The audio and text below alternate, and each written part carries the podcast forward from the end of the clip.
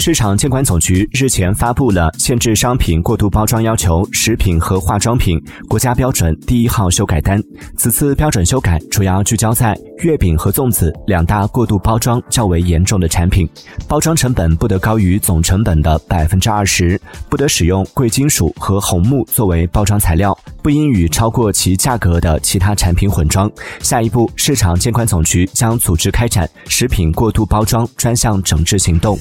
Música